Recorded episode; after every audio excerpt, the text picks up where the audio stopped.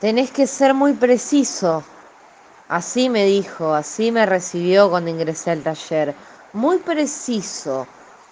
Lo que no me quedó en claro fue en qué debería ser preciso. Como principiante en estas labores, desconociente de qué tareas y cómo hacerlas, nada pregunté. Solo respondí, sí señor, y me puse a barrer, según sus indicaciones.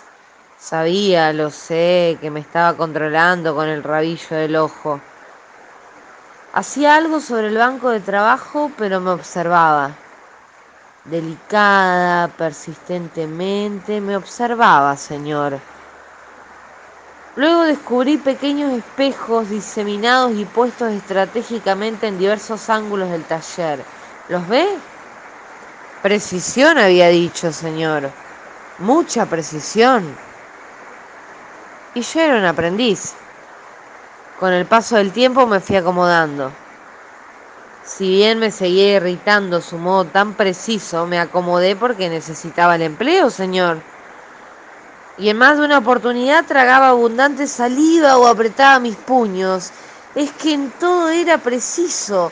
Si yo iba al baño sabía que me estaba espiando, pero no por morbos, por morbos, sino por la precisión. El chorro mojó el borde y no lo limpiaste, te vi. Así que andá y limpialo. Claro, Después observé el techo del baño, en este galpón no existe. Y allá, señor, ve allá arriba, hay un espejito.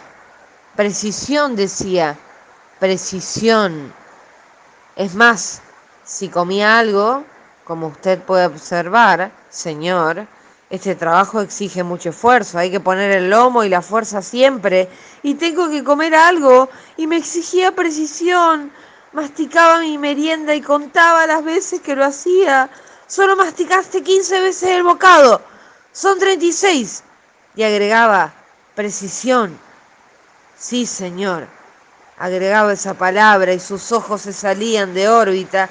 Y no le cuento, señor, si llegaba un minuto tarde o me retiraba dos minutos antes. Controlaba todo con ese reloj de péndulo. ¿Lo ve? Claro que lo ve. Llama la atención y lo controlaba todos los días. Cuando suena el gong de las 17 te podés retirar. Y faltaba un minuto, señor. Y venía el bondi en la esquina y después esperar a que pase el otro. Lo perdía, señor. Todo por la precisión. Y no quiero contarle más detalles. Los otros muchachos se lo pueden decir, señor. Pregunte. Y me hartó. Sí, señor. Me hartó. Hoy al llegar estaba controlando el ingreso, éramos cinco, contándolo a él. Llegué detrás del gong, es decir, pisé el ingreso y sonaba el último gong. Y me dijo, delante de todos, tarde, jovencito, mediodía de descuento. Y me hartó, señor. Fui hacia la remachadora, la tomé con precisión, la cargué con precisión con los remaches más largos, la conecté con un alargador y me acerqué por detrás de él con precisión. Y lo remaché, señor, lo remaché bien remachado. Y como usted puede observar, señor oficial, está hecho con precisión. Oscar Ángel Agú. Ercilia fue cómplice de su nacimiento, después de habitar otros pueblos, la ciudad de Santa Fe fue su hogar donde creció intelectual y laboralmente.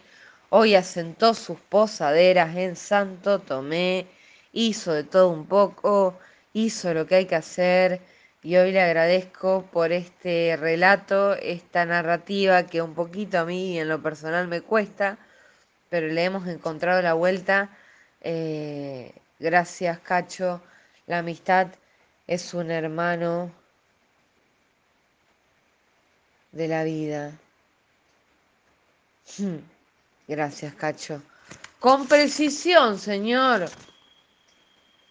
Con precisión.